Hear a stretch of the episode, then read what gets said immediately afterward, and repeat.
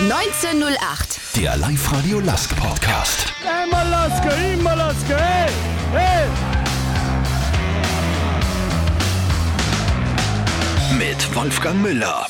Servus, grüß dich, hallo, herzlich willkommen zum Live-Radio Lask Podcast 1908. Diese Folge präsentiert euch Zipfer, urtypischer Partner des Lask.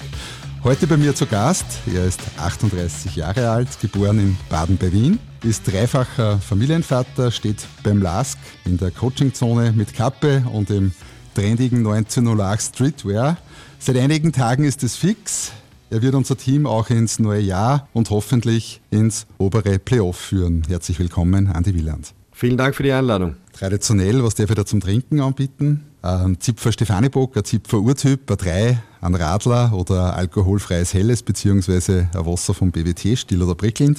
Ja, die Auswahl ist riesengroß, aber ich nehme bitte ein äh, Glas BWT-Wasser äh, still. Passt. Für mich ein Zipfer Stefanibock. Prost, Andi. Prost. Andi, wir sind zwei Tage vor Weihnachten. Wie geht's da? Schon alle Geschenke besorgt? Die Geschenke sind alle besorgt. Ähm, wie jedes Jahr für, für die Kinder meistens zu viel. Ähm, aber ich glaube, da sind wir auf der sicheren Seite. Äh, was Weihnachten betrifft, habe ich keine Bedenken mehr.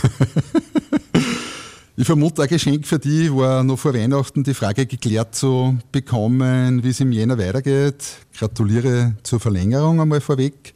Du bleibst Lask-Trainer. Spürst du sowas wie Erleichterung, ein bisschen, wenn du uns an deiner Gemütslage teilhaben lässt? Ja, vielen Dank einmal. Ähm ja, Erleichterung schon. Ich denke, ähm, aber riesengroße Dankbarkeit einfach für das Vertrauen, das mir der, der Verein entgegenbringt. Den Weg weitergehen zu wollen, ja, ist eine, ist richtig große Herausforderung, richtig spannende Aufgabe.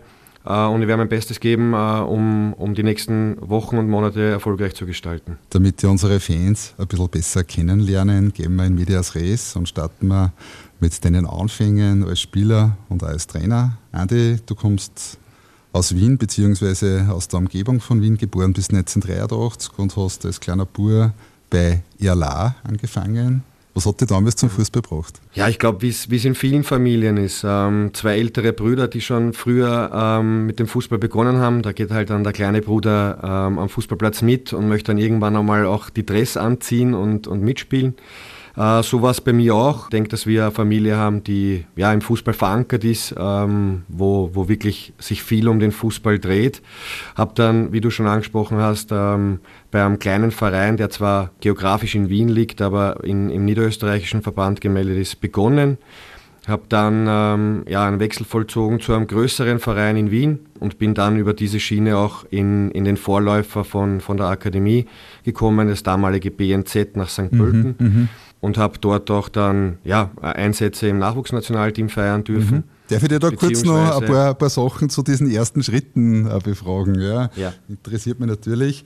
Du warst äh, bei Rapid im Nachwuchs. Äh, wie war wie es in Hütteldorf diese Jahre, die du im Nachwuchs verbracht hast? Sehr schön, weil ähm, ja, Rapid dann doch ähm, äh, angesehen ist in Europa, man, man viel in Europa herumfährt äh, zu, zu Turnieren, sie messen kann mit, mit internationalen Mannschaften. War eine schöne Zeit, äh, sind auch noch einige Freundschaften ähm, ja, bestehen geblieben mit, mit ehemaligen Mitspielern. Ähm, kann ich nur, nur Gutes sagen. Okay. Äh, welche Ausbildung hast du parallel zu deiner Fußballkarriere als, als junger Spieler gemacht? Ja, so wie so es jeder macht. Also Volksschule, ähm, okay. bin dann ins Gymnasium gewechselt, äh, anschließend in die Oberstufe und habe dann auch maturiert mhm, okay. und ähm, parallel dann auch zu meinem ähm, ja, Betreiben des Erwachsenensports äh, äh, zwei Studien absolviert. Wow, okay. Gehen wir nochmal zurück zu deiner Nachwuchszeit. Du hast ja gerade äh, angesprochen, du bist dann als Junior zu St. Pölten gekommen. Wie war diese Zeit in Niederösterreich als Kicker? Ja, sehr schön, aber auch schwierig. Also bei St. Pölten, glaube ich, wenn man sich ein bisschen die Geschichte des St. Pöltener Fußballs anschaut, dann ist nicht immer alles glatt gelaufen. Ähm, ich war in der glücklichen Lage, dass ich schon mit 16 den ersten Einsatz in der zweiten Liga feiern durfte. Wow. Aufgrund der Umstände war es dann aber so, dass äh, der Verein in Konkurs gegangen ist. Ähm, durch einen sehr dubiosen Investor dann äh, Wahrheit am Leben gehalten werden sollte. Äh, hat sich dann ein bisschen als Ente herausgestellt. Ähm, deswegen war der St. Pöltener Fußball Fußball, äh, auch in den letzten Jahren dann mit der Gründung des SKN, in der, in der Landesliga erst eingegliedert äh, und hat sich ja dann erst in den letzten Jahren wieder hinaufgekämpft in den, in den äh, professionellen Fußball. Parallel dazu ist eben das BNZ entstanden. Ähm, war eine sehr schöne Zeit, war, war war sehr interessant, weil eben das BNZ St. Pölten damals neu gegründet wurde. Mittlerweile ist es ja auch äh, ein, ein, ein, Nachwuchsleistungszentrum mit Akademiestatus, wo, wo viele, viele interessante Spieler auch äh, herausgekommen sind. War auch sehr, sehr schöne Zeit. Mhm. Bevor du Trainer geworden bist, hast du ja einige Zweitliga-Einsätze auch dann im Erwachsenenalter und Spiele in der Regionalliga braucht. Äh, was waren deine besonderen Momente in deiner aktiven Sportlerkarriere? Ja, mit Sicherheit die Einsätze äh, auch äh, in der zweiten Liga, auch die Tore, wobei Schande über, über mich äh, mit einem Tor gegen den Lask. Äh, und es ist mit meiner Körpergröße und mit meiner Kopfballstärke überraschend, dass das Tor, das ich erzielen konnte, mit dem Kopf war. ähm, aber genauso, was äh, zurückblickend übrig bleibt, ist eine extrem schöne Zeit auch im Nachwuchsnationalteam ähm, mit EM-Qualifikationen. Wir haben es leider in unserem Jahrgang nicht geschafft, dass wir, dass wir uns für Europameisterschaft qualifizieren. Aber ähm, die Qualifikationen sind sicher auch was, wo man, wo man zurückblickt, wo man, wo man vielleicht auch ähm, ein bisschen die Karrieren verfolgt von, von den Spielern, gegen die man gespielt hat. Ja, das war schon eine, eine sehr, sehr schöne Zeit.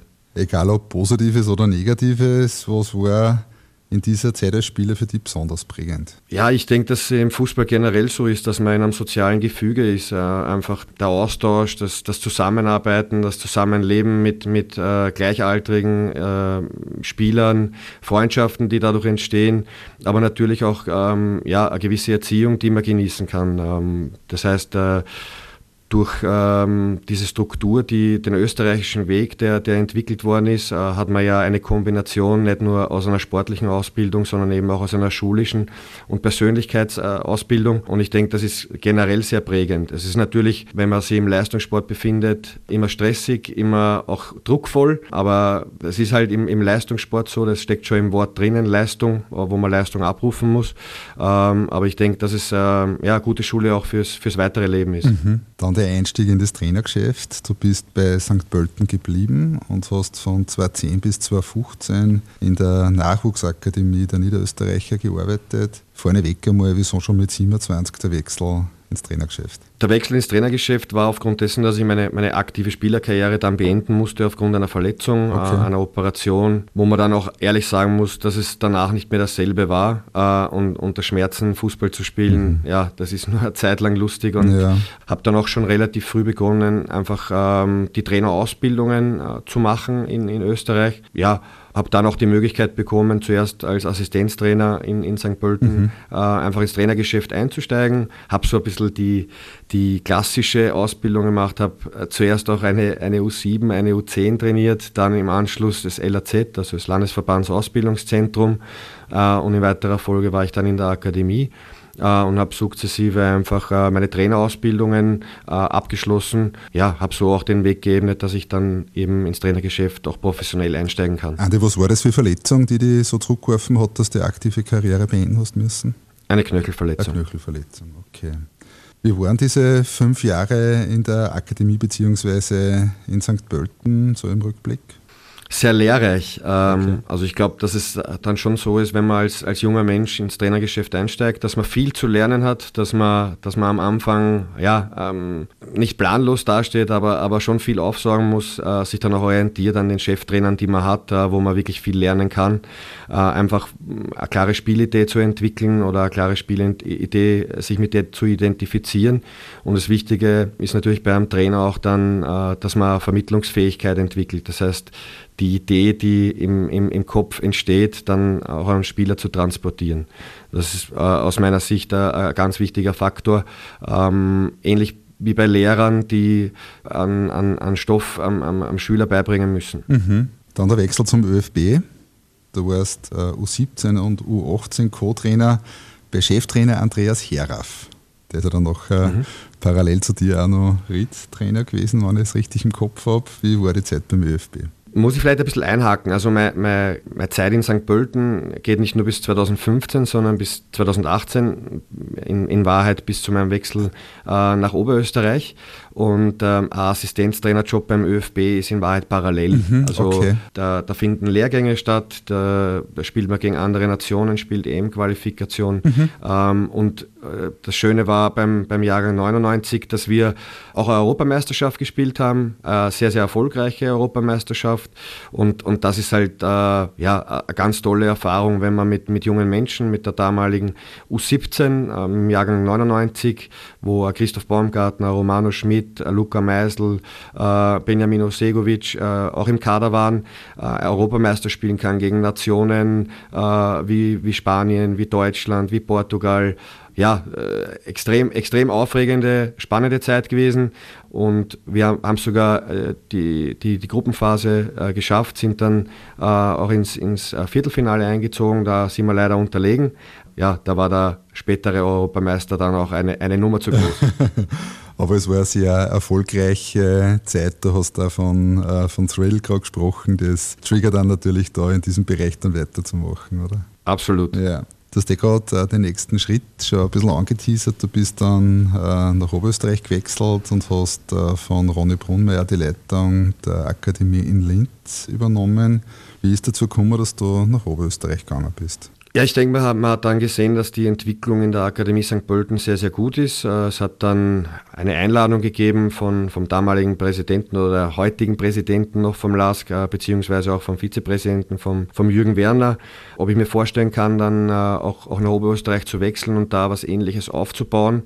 War dann ja, schnell gefangen, schnell begeistert, einfach vom, vom Verein, haben wir dann auch, auch Spiele des LASK live vor Ort angeschaut, war begeistert von, von der Fan Fankultur hier, von, von dem Rundherum, von der, von der ja, Herzlichkeit, äh, von, der, von der Wärme des Vereins, ähm, einfach auch die Vision, die der Verein hat, äh, wo sie hinwollen, was sie entwickeln wollen. Äh, und dann war für mich relativ schnell klar, dass ich von Niederösterreich nach Oberösterreich wechsle.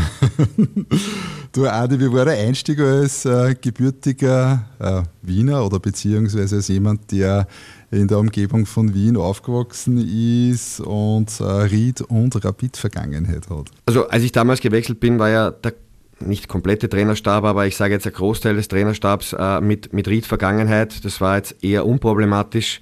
Ähm, bei mir war es jetzt auch nicht so, dass ich der Jahrhundertfußballer von Ried war. Insofern, glaube ich, war das, war das auch ein Vorteil. Ähm, nein, also ich, ich kann das nur nochmal wiederholen. Ich bin total warm empfangen worden. Ich bin total äh, glücklich über die Entscheidung, dass ich, dass ich den Schritt gemacht habe, weil, weil der, der LASK ein ganz besonderer Verein ist und äh, ja, es, es sehr, sehr schön ist, ähm, da mitarbeiten zu dürfen. Ein Jahr später hast du dann deinen ersten Cheftrainerposten im Profifußball übernommen, und zwar bei den Old Juniors. Ja. Wie war das? Ja, es war eher schwierige Situation, äh, was eben die Punkte bzw. den Tabellenplatz betrifft. Ich glaube, dass dann die Entwicklung im Frühjahr sehr, sehr gut war, äh, in Kombination mit Tobias Schweinsteiger, wie wir die Mannschaft wirklich ja, nach vorn gebracht haben und wir haben Spieler entwickelt, wir haben Spieler interessant gemacht für, für den LASK. Ähm, und, und, und das ist ja in Wahrheit auch äh, die Zielsetzung, egal ob das jetzt eine, eine zweite Mannschaft ist oder, oder ein Kooperationsverein. Und das macht natürlich einen, einen, einen Trainer auch sehr, sehr glücklich, wenn er es schafft, einen, einen Marco Ragusch dann ähm, hochzubringen oder hochzuhelfen. Äh, den meisten Teil hat er schon, schon selber gemacht. ähm, ja, denke, dass das äh, früher, früher damals äh, sehr erfolgreiches war. Mhm richtig schwarz-weiße Luft, hast dann in der Bundesliga 2018 geatmet. Wie war die Zeit an der Seite von Valerien Ismail als Co-Trainer vom LASK? Auch wieder sehr lehrreich. Ich denke, dass man, wenn man zurückblickt, äh, sagen kann, dass wir ein extrem gutes Jahr gehabt haben. Äh, zumindest der Grundprogramm bis zur erzwungenen Pause dann, bis zur Corona-Pause, war sehr, sehr erfolgreich äh, mit ähm, ja, tollen Leistungen und guten Ergebnissen. Und ähm, ja, war äh, eine richtig geile Zeit auch international mit der Europa League, wo, wo wir doch gegen sehr, sehr namhafte Mannschaften und Vereine gespielt haben und beeindruckende Leistungen ähm, gezeigt haben. Und äh, ja, ich glaube, dass das einfach ähm, eine, richtig, eine richtig geile Zeit für, für den gesamten Verein war. Ja, dann ist ein Cut gekommen mit dem Abgang von Valerien Ismail. Hast du den Verein 2020 verlassen? Im Nachgang nur ein paar Monate, aber wie war das damals so? Ja, der Verein hat die Entscheidung getroffen, dass es Veränderungen gibt. Ähm, aus meiner Sicht sind dann gewisse Dinge nur zu akzeptieren oder zu, zu registrieren. Ähm, was dann medial passiert ist, äh, muss ich ganz ehrlich sagen, habe ich, hab ich ähm, Zeit gebraucht, um es zu verstehen und um auch zu verarbeiten. Mhm. Ich habe es eh schon bei, bei mehreren ähm, Interviews auch gesagt, mein Verhältnis zum Valeria Ismail war, war sehr, sehr gut. Ich, ich denke, dass wir sehr, sehr gut zusammengearbeitet haben. Mhm. Ähm, und ich glaube auch, dass er jetzt in der, in der englischen Championship beweist, dass er, dass er Qualitäten als Trainer hat. Mhm. Während der folgenden Saison bist du dann wieder zurückgekommen und hast zum zweiten Mal bei den Juniors äh, sehr erfolgreich gearbeitet. Du hast dem stark abstiegsgefährdeten Kooperationsclub des LASK mehr oder weniger den Klassenerhalt beschert. War wiederum eine ähnliche Situation wie, wie äh, beim ersten Mal bei den Juniors.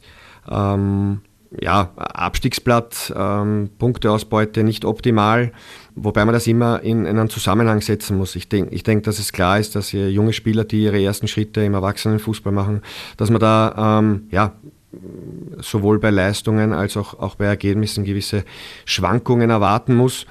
Und ich denke, ähm, dass es ganz wichtig ist, dass man Spielern einfach zum nächsten Step äh, verhilft. Das heißt, dass man Spieler begleitet, ähm, noch näher Richtung Kampfmannschaft, noch näher Richtung Bundesliga zu kommen. Und natürlich dann äh, ist es auch schön, wenn man, wenn man aus der Gefahrenzone möglichst schnell rauskommt, weil sich dann auch leichter äh, spielen lässt oder die, die Erfolgserlebnisse auch dazu führen, dass, dass, dass Dinge gefestigt werden. Ähm, war wieder ein sehr erfolgreiches Frühjahr mit einem auch wieder schönen Abschluss, wo man, ja, Wacker Innsbruck, ohne dass es jetzt irgendwie äh, pers persönliche Geschichte ist mit Wacker Innsbruck, ähm, die Meisterparty ja, vermisst haben und äh, aus der Klagenfurt dazu verholfen haben, äh, aufzusteigen. Ja, war dann auch noch ein krönender Abschluss äh, für, für ein gelungenes Frühjahr bei den Juniors. Danke mal soweit. Gleich reden wir mit Andy Wieland über weitere spannende Themen, so zum Beispiel seinen Schritt zurück zum LASK auf die Trainerbank, Entwicklung des Teams in den letzten Monaten, Fragen der Fans aus der Kurve und natürlich ein Ausblick auf das kommende Jahr. Als Partner des LASK interessiert uns nicht nur, wer gewonnen hat, denn wir sind LASK, genau wie du. Urtypisch Zipfer. Mit Dominik Thalhammer bist du dann zum LASK zurückgekommen und hast auch diesmal wieder als Co-Trainer angeheuert. Was hat dich dazu veranlasst, es nochmals beim LASK zu versuchen. Was mich dazu veranlasst hat, ich denke, ähm, dass im Sommer dann wieder die Gespräche mit den, mit den Verantwortlichen sehr, sehr gut waren, äh, auch mit Dominik, ähm, der ja, vorgestellt hat, was er, was er vorhat. Es aufgrund von diversen Umständen dazu gekommen ist, dass das Trainerteam sich verändert hat äh, von, von der Vorsaison auf eben die, die heurige Saison.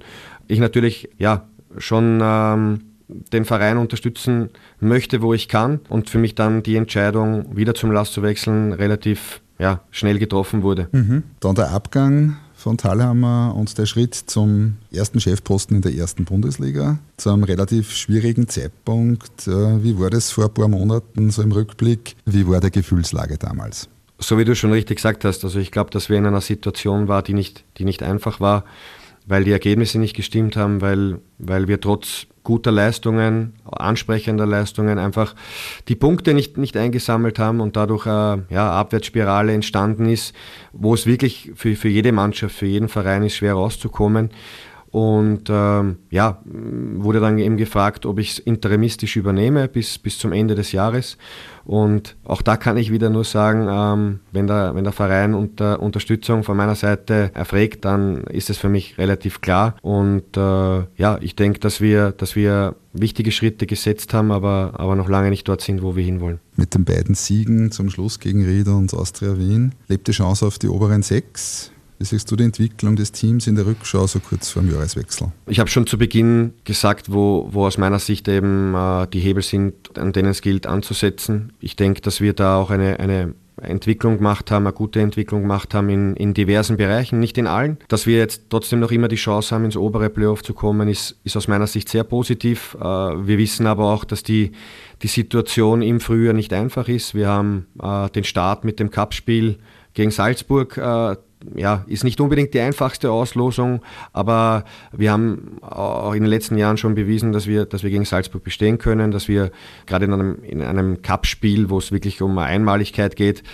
alles dann setzen werden, um, um trotzdem auch im Cup hochzukommen. Und dann ist die Rechnung relativ einfach. Ähm, wir haben noch vier Spiele, die ausstehen. Ähm, wir werden drei Siege brauchen, um ins obere Playoff zu kommen.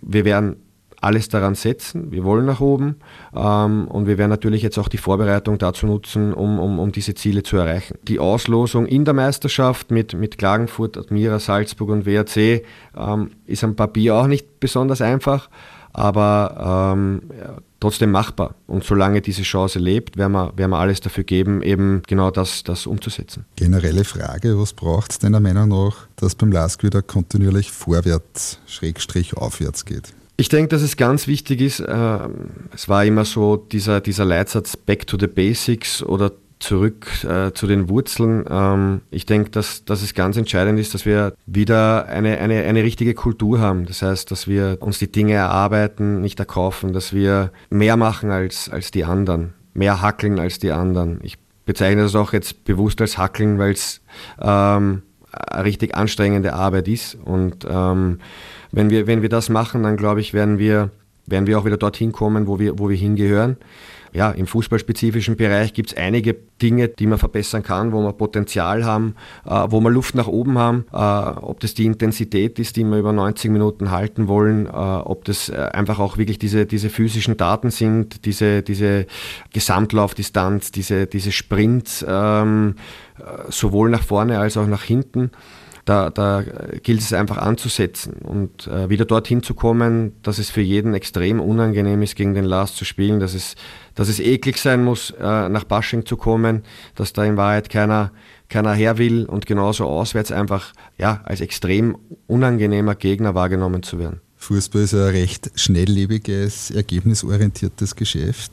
Personalentscheidungen wirken dabei oft nicht immer fair. Wie geht es dir persönlich aus dieser Perspektive mit dem Geschäft Fußball? Ich glaube, dass beim Fußball und der Politik jeder mitreden kann. Das ist so und das ist zu akzeptieren. Ähm, manche Meinungen haben mehr Substanz, manche haben weniger Substanz. Aber ich glaube einfach, dass wenn man ähm, ja, die, die bewusste Entscheidung trifft, im Fußball oder in der Politik zu arbeiten, dass man damit leben muss. Gewisse Dinge, die, die dann ähm, negativ laufen, zu kommentieren, ähm, Kritik zu äußern, das steht jedem zu. Aber ja, manche Dinge kann man überhören und manche Dinge kann man sich durchaus zu Herzen nehmen. Was benötigst du persönlich äh, für eine Arbeitsumgebung, um selber optimale Leistungen erbringen zu können? Ein gutes Team. Äh, ich denke, dass es absolut wichtig ist, gute Mitarbeiter zu haben, ähm, auf die man sich verlassen kann. Jeder Mensch hat Stärken und Schwächen. Ähm, das ist bei jedem so. Wichtig ist, dass man, dass man seine Stärken kennt, wichtig ist aber auch, dass man seine Schwächen kennt und ähm, die Dinge dann auch einfach äh, abfangen zu können durch, durch gute Mitarbeiter. Mhm. Der Live-Radio 1908 Podcast ist ja vor allem ein Fan-Podcast. Ich hoffe, es passt für dich, wenn ich da ein paar Fragen aus der Kurven vorspiele, die uns dankenswerterweise ein paar Spätzeln aus der Kurven geschickt haben und du entscheidest dann einfach, auf was du antworten willst, okay? Mhm. Jürgen Wurzelschläger von Kommando Kreimstal. Ich kenne Andreas Wieland schon vom Radio B138 und seine Philosophie gefällt mir recht gut. Aber meine Frage ist, wie wollen wir das kompensieren, dass man wieder mehr aus Standardsituationen beziehungsweise auch aus hohen Bällen Kapital schlagen kann? Uns fehlen ja die großen Spieler. Nach jedem Korn oder Einwurf haben wir früher fast jedes zweite Mal ein Kapital daraus schlagen können. Jetzt machen wir keine Tore aus Korner oder Freistößen oder egal was. Ja, der Jürgen ist ein Experte, das hat er gut analysiert, das haben wir, wir in der Analyse auch so, so, so wahrgenommen. Ich denke, ähm, dass er aufgrund der Transfers äh, gewisser Größenvorteil oder Kopfballstärke verloren gegangen ist. Ich denke aber auch, dass man jetzt im Laufe des Herbstes gesehen hat, dass wir sehr, sehr gute Varianten äh, implementieren konnten in, in unser Spiel oder in, ähm, in die Standards. Wenn man jetzt zum Beispiel an das Tor denkt, dass der Sascha Horvath gegen Sturm Graz äh, geschossen hat aus einem seitlichen Freistoß, das war kein Zufall, sondern das war planmäßig. Aber es ist definitiv auch so bei den Neuerwerbungen, dass wir eine gewisse Größe brauchen. Der Jürgen hat angesprochen, die, die Standards in der Offensive, wo wo wir Kapital daraus äh, geschlagen haben äh, vor nicht allzu langer Zeit, wo wir aus äh, langen Einwürfen äh, Kapital rausschlagen haben können, wo wir aus, aus Eckbällen äh, mehr Tore erzielen konnten, aber auf der anderen Seite auch ähm, dass wir bei, der, bei Standards defensiv anfälliger geworden sind. Und das ist auch zurückzuführen auf die Körpergröße, nicht nur, aber auch. Und ähm, ja, da werden wir auch äh, unsere Schlüsse daraus ziehen. Analysiert haben wir es ähnlich wie der Jürgen, aber es wird natürlich bei den Neuverpflichtungen auch äh, um, um äh, gewisse Körpergröße und Kopfballstärke gehen. Mhm, okay. Der nächste ist der Eismann, der Christian Zentl. Ja, hallo, Zentel Christian. Ähm, der Andi hat ja natürlich schon mit einigen Cheftrainern beim LASK zusammengearbeitet. Und mich würde interessieren, was hat er sich von wem mitgenommen? Betreff Taktik, Motivation, Mannschaftsführung. Und äh, zweite Frage, ähm, es gibt so ein Gerücht, dass vor allem mit Valerie Ismail das Zwischenmenschliche im Trainerteam nicht so ganz funktioniert hat. Was ist da dran? Ja, danke. Zum ersten Punkt was ich von den Trainern mitnehmen konnte, ist Gott sei Dank so, dass, äh, dass die sehr unterschiedlich waren und ich denke, dass man von, von äh, jedem wirklich äh, viel mitnehmen hat können. Oliver Glasner, den, den äh, habe ich äh, jetzt direkt so nicht mitbekommen. Wir haben viel Austausch, Austausch gehabt, ähm, weil es einfach äh, andere Bereiche dann auch gegeben hat in der Akademie, Spielphilosophie etc., wo es für mich beeindruckend war, wie hoch seine Arbeitsmoral ist, wie ähm, klar seine Idee von Fußball ist, wie, wie gut er die vermittelt. Ähm, auch der Umgang dann mit Spielern, die vielleicht ähm, nicht so oft zum Einsatz kommen, ähm, einfach wirklich die Motivation auch bei allen Spielern hochzuhalten und ähm, ja, auch dieses, diese, dieses Wertesystem, das er hat, einfach Dinge, die er, die er von seinen Spielern einfordert, äh, auch, auch eine relativ ähm, ja, harte Hand, sage ich jetzt einmal.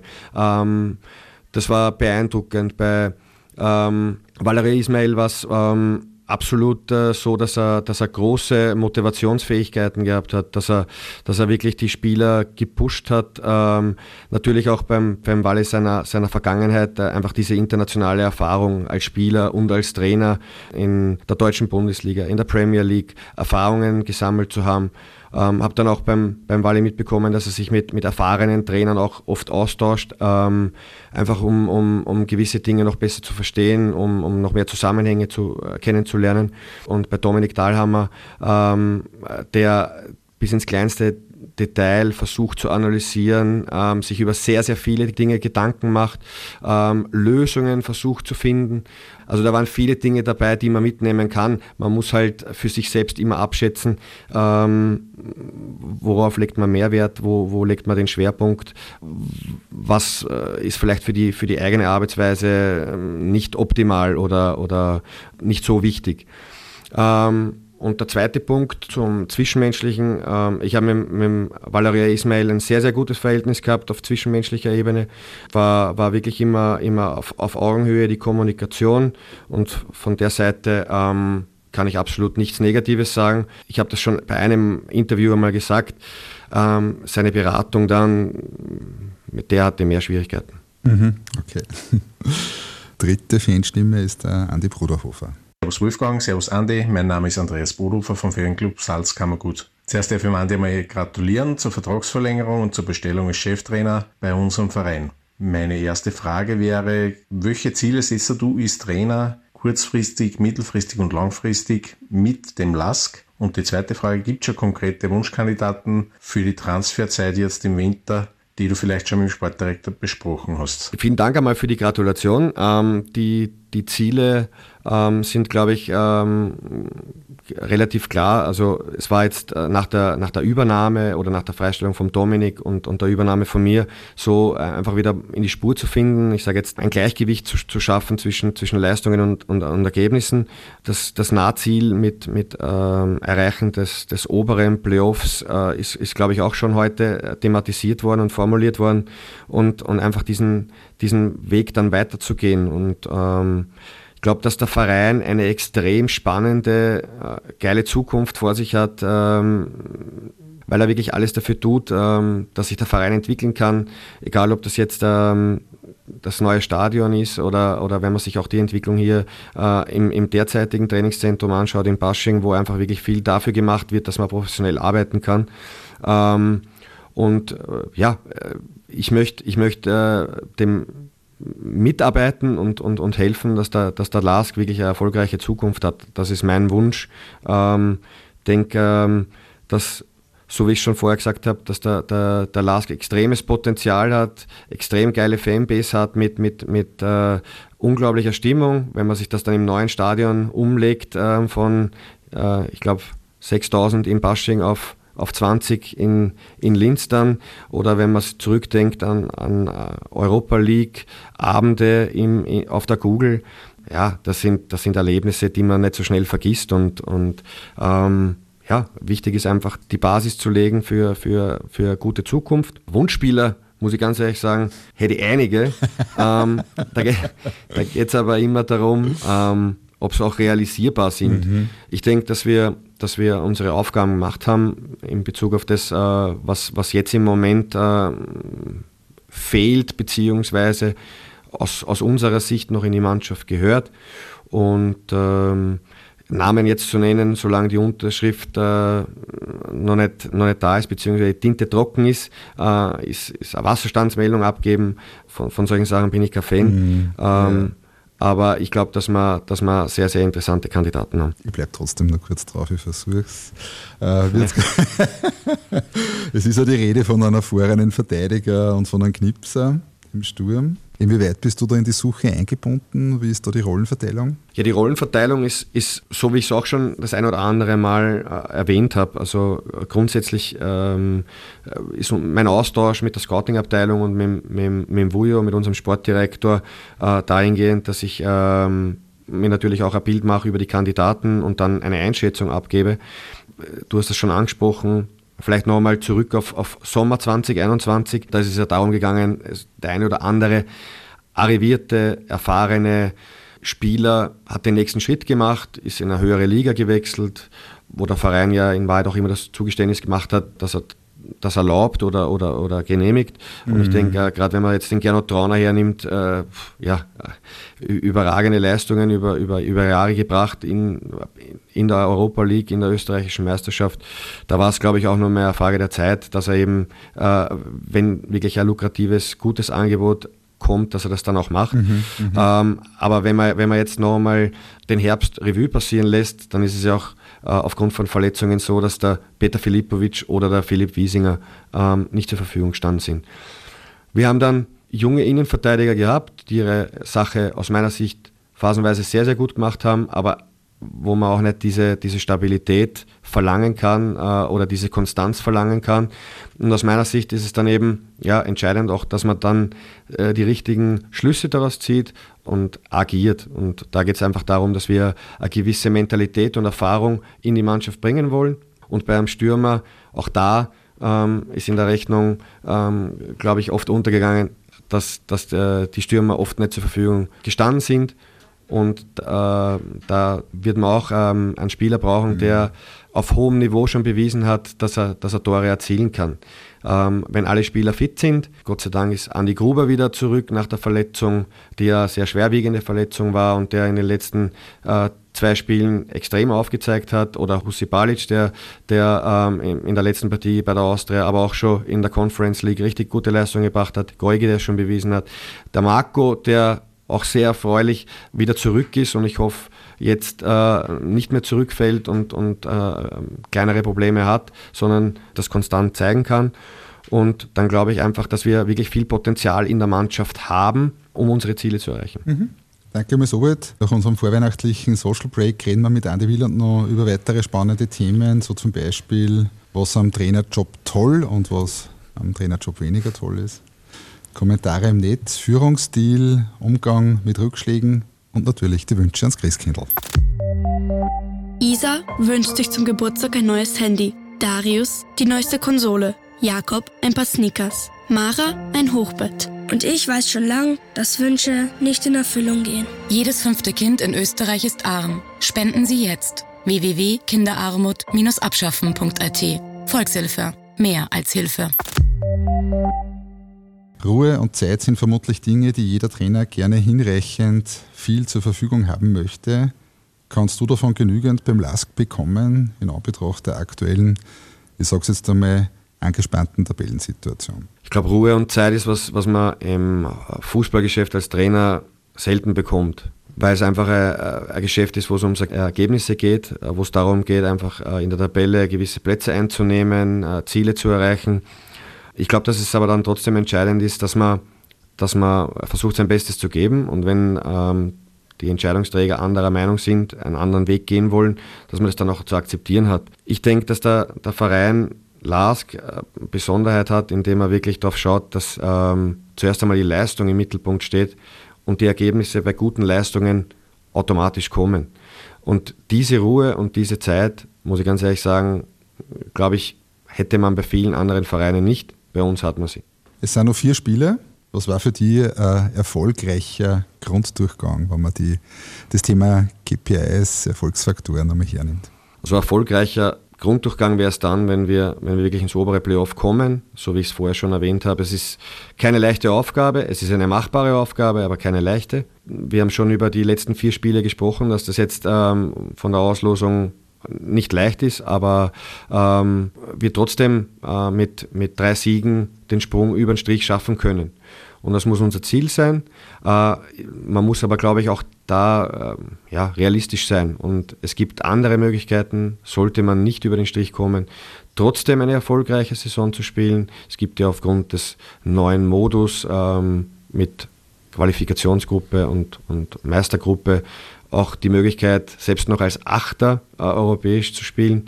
Und ähm, das heißt, die Welt wird nicht untergehen, aber trotzdem, wir wollen nach oben und wir werden alles dafür tun, dass wir es schaffen. Coole Ansage. Ich gehe einmal die zwei Möglichkeiten durch, dröseln wir es einmal auf. Variante A, wir schaffen den Sprung ins Meisterplayoff nicht und es geht um die Qualifikation. Was kommt da auf uns zu? Dann kommt auf uns zu, dass wir ähm, das erste Mal unteren Playoff, so wird es ja oft bezeichnet, spielen. Ähm, wo es wirklich darum geht, jede Mannschaft möchte halt ähm, den, den Abstieg abwenden. Das heißt, es werden, so wie die letzten Jahre bewiesen haben, keine unbedingt attraktiven oder schönen Spiele werden. Äh, wird viel auf Kampf und, und ja, einfachen Zugang ähm, zum Erfolg ähm, stattfinden. Aber es ist dann eben auch, und das macht die Attraktivität der Qualifikationsgruppe auch aus, ähm, doch noch die Möglichkeit, eben ins, in, in den europäischen Bewerb einzuziehen. Ich glaube, dass jetzt der eine oder andere Verein auch gezeigt hat, ähm, dass so ein Jahr im, in der Qualifikation oder Halbjahr in der Qualifikationsgruppe für einen Neustart auch nicht so schlecht ist, wenn man sich anschaut. Äh, Rapid war, war vor drei Jahren, glaube ich, im, in der Qualifikationsgruppe. Die Austria war jetzt zweimal hintereinander, hat sich wieder stabilisiert. Nochmal, die Welt wird nicht untergehen, aber natürlich äh, will jeder im oberen Playoff schaffen, weil du damit schon mal den ersten Schritt Richtung Klassenerhalt geschafft hast. Mhm. Du hast das ja gerade angesprochen. Gibt es sowas wie Abstiegsangst, Abstiegskampf, ähm, mit dem man sich dann auseinandersetzen muss? Und auch du, die als Coach einer vermutlich nicht ganz so sicheren Truppen dann auseinandersetzen darfst. Also Abstiegskampf und Abstiegsangst war zu keiner Zeit da, selbst als wir am, am, letzten Tabellenplatz waren, weil die Mannschaft einfach über viel Potenzial besitzt. Äh, und ich dann schon denke, dass wir das aus eigener Kraft schaffen, äh, nicht am zwölften Platz zu, zu sein es ist immer die Frage, was ist man gewohnt und ich glaube, es haben jetzt auch viele Mannschaften bewiesen, die absteigen und in der nächsten Saison ähm, versuchen, um einen Aufstieg zu spielen, diesen Switch herzustellen. Äh, das ist nicht immer einfach oder umgekehrt äh, Mannschaften, ähm, die, die aufsteigen, dann um einen Abstieg spielen. Das sind halt Situationen, die für viele Spieler ungewohnt sind, ähm, die vielleicht psychologisch auch nicht ganz so einfach sind. Ähm, es war aus meiner Sicht auch so, dass jetzt die Situation oder der Tabellenplatz ähm, für viele nicht gewohnt war, ähm, für viele neu war und, und, und ähm, das schon im Kopf auch was gemacht hat. Aber wichtig ist es da einfach auch, so wie ich es oft erwähnt habe oder oft betont habe, ähm, einen kühlen Kopf zu bewahren und, und, und, und positiv zu denken. Ich finde, dieses Draufhauen dann äh, ist ja verständlich, der Ärger ist verständlich, aber es bringt den Spieler nicht weiter. Und der Spieler ähm, muss motiviert werden, ähm, ist motiviert, äh, möchte keine Spiele verlieren und da geht es einfach darum, den, den Spieler zu unterstützen mhm. von jeder Seite. Und auch von der, von der Stelle kann ich nur sagen, ähm, selbst bei überschaubar guten Spielen, die wir in dem Herbst abgeliefert haben, wie unsere Fans uns trotzdem 90 Minuten oder 95 Minuten nach vorne treiben äh, und, und motivieren und pushen, das ist schon was ganz Einzigartiges in der Bundesliga. Da kenne ich andere Stadien, wo Mannschaften hinten sind, äh, wie dann die, die, die Fans äh, reagieren. Das ist, glaube ich, bei uns, ja, da kann, man, da kann man sehr stolz sein, dass man so einen Rückhalt hat. Kommen wir zur positiven Variante B. Alles läuft gut und wir schaffen das obere Playoff. Äh, was ist dann drinnen noch heuer in der Saison? National und international?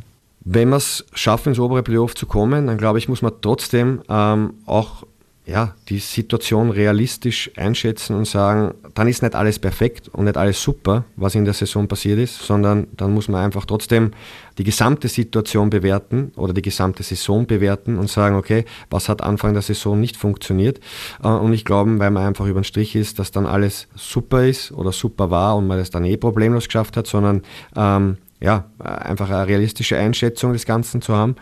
Und dann, glaube ich, haben auch die letzten Jahre bewiesen, dass aufgrund der Punkteteilung ähm, viel möglich ist. Von Platz 1, den nehme ich jetzt einmal, den klammer ich ja ein Stück weit aus.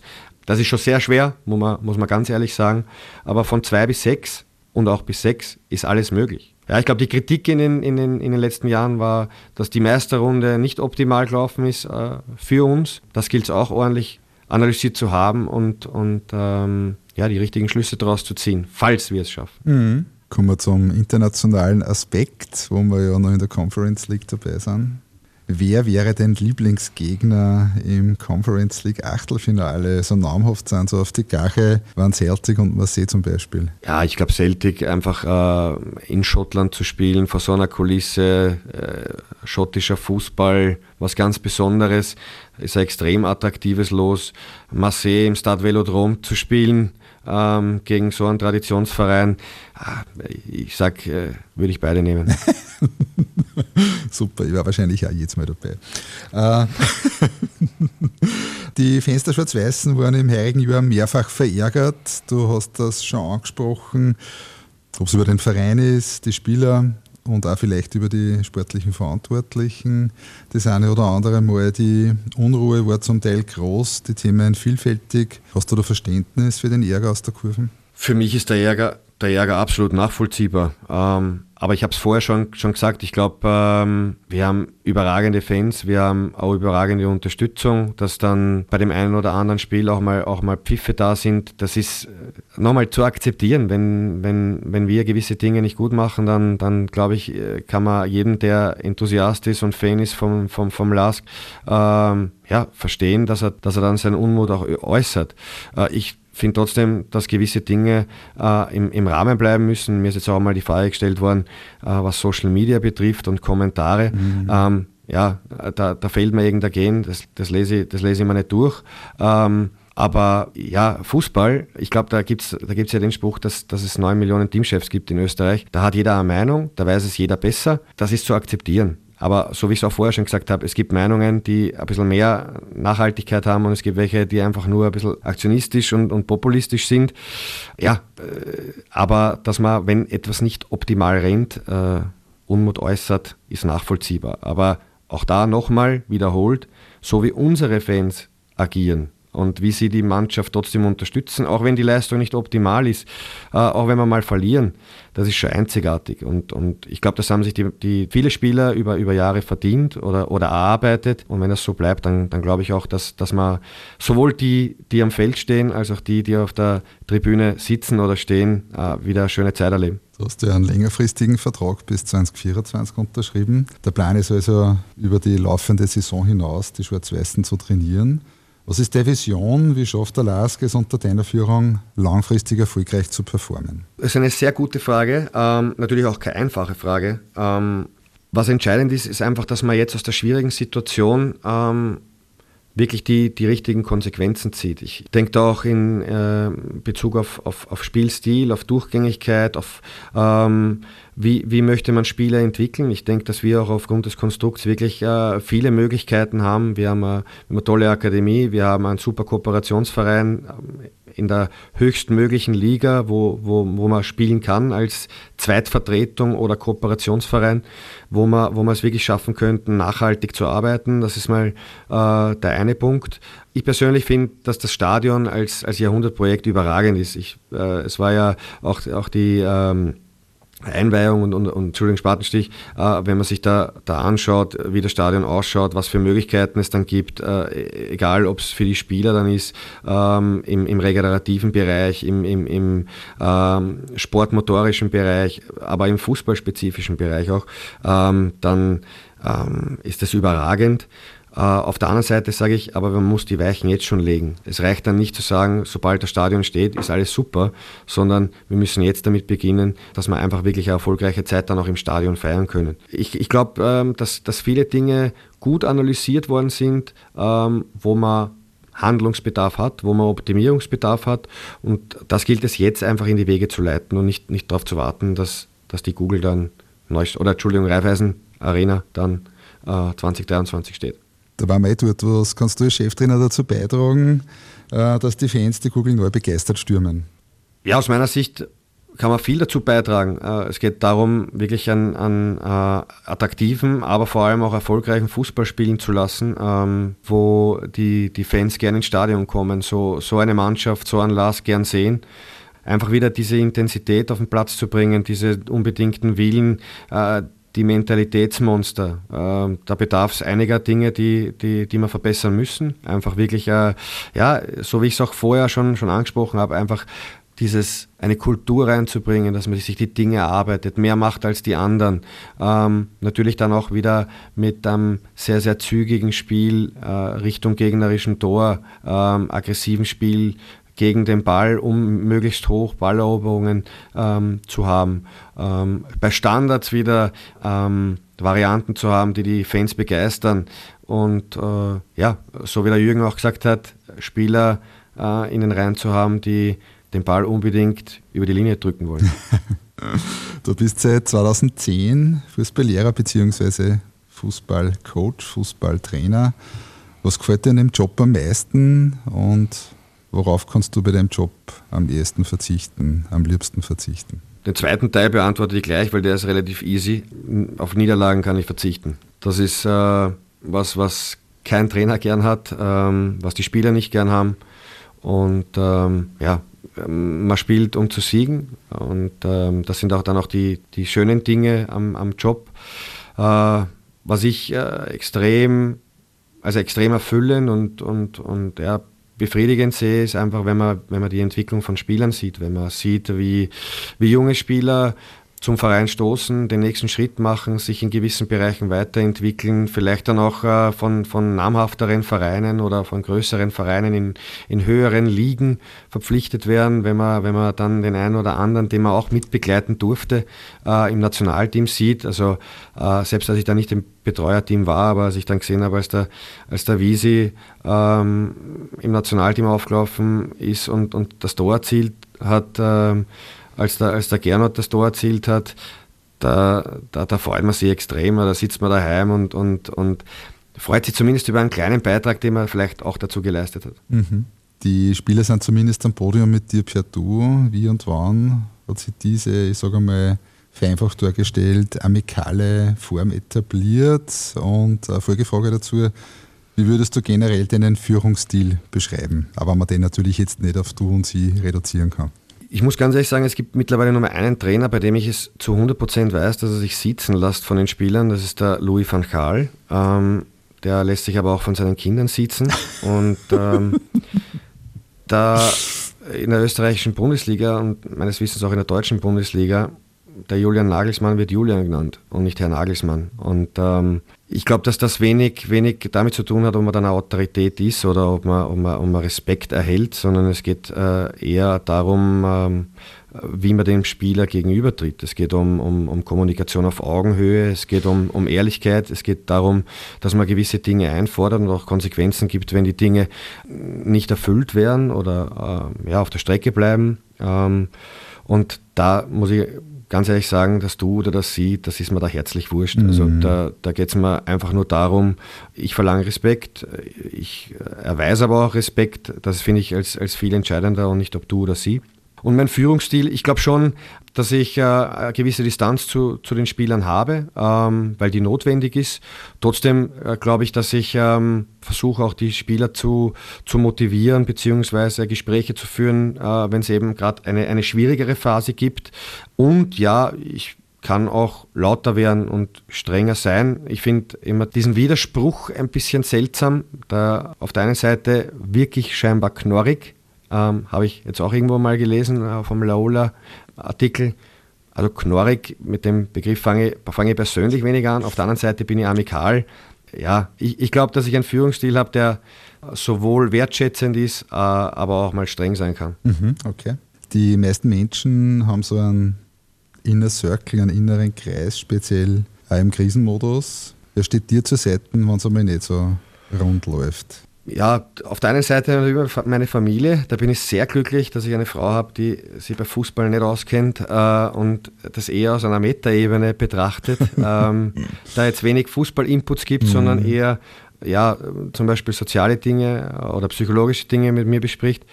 Meine, meine Kinder geben auch immer, ich sage jetzt, das nenne ich wie ein äh, Akkuauffüller, weil meine, meine Tochter freut sich zwar, wenn wir gewinnen, aber die sagt auch, nach einer Niederlage ist nicht so schlimm.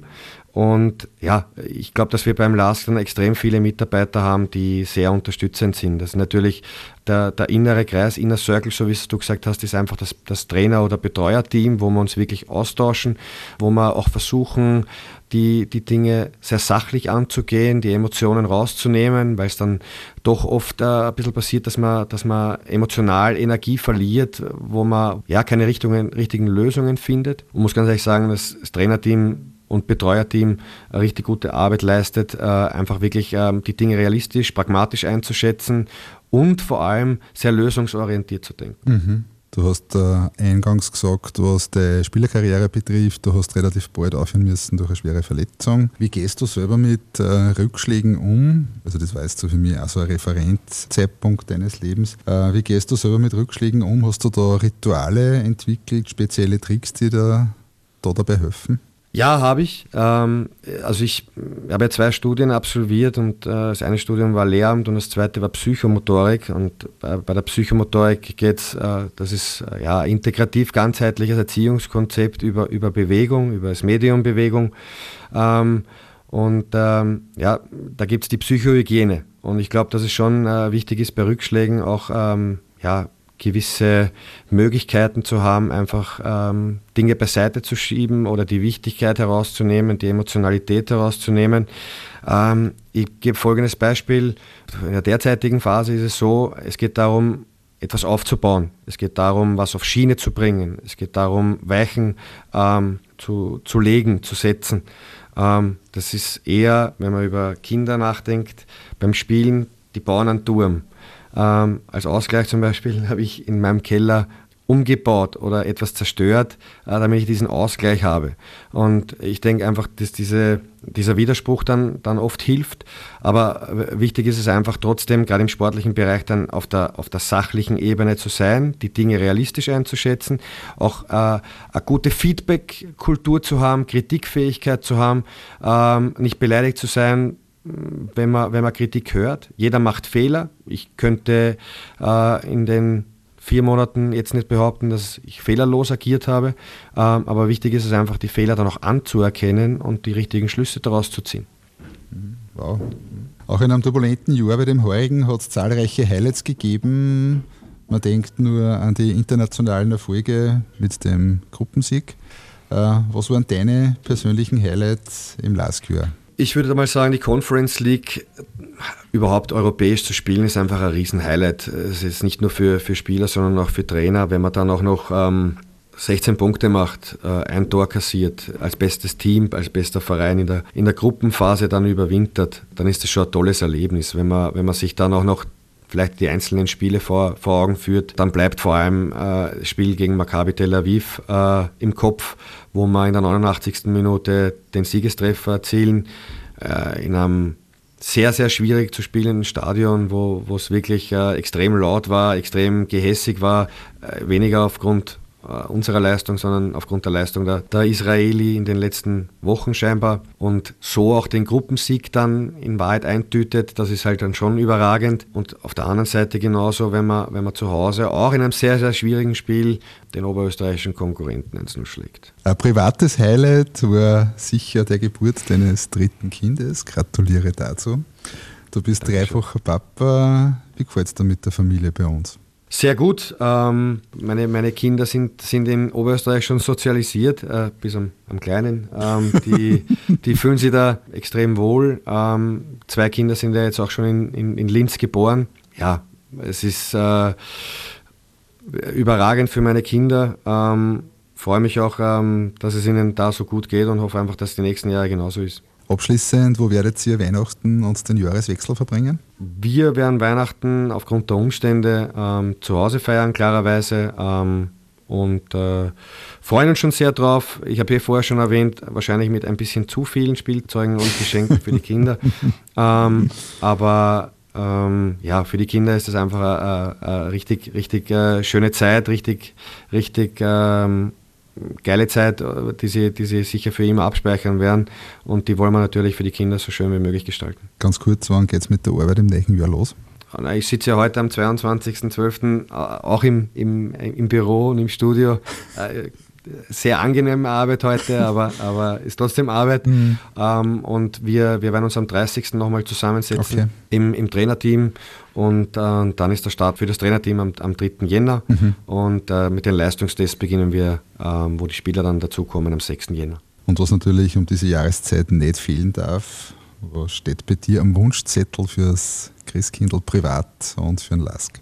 Also privat einmal ja, in Zeiten wie diesen vielleicht auch nicht so, so einfach gehalten, aber ich wünsche mir einfach äh, Gesundheit, Gesundheit für, für, für meine Familie, ähm, dass es uns gut geht. Ähm, ist halt doch eine eher schwierige Zeit, speziell äh, für, für die Kinder.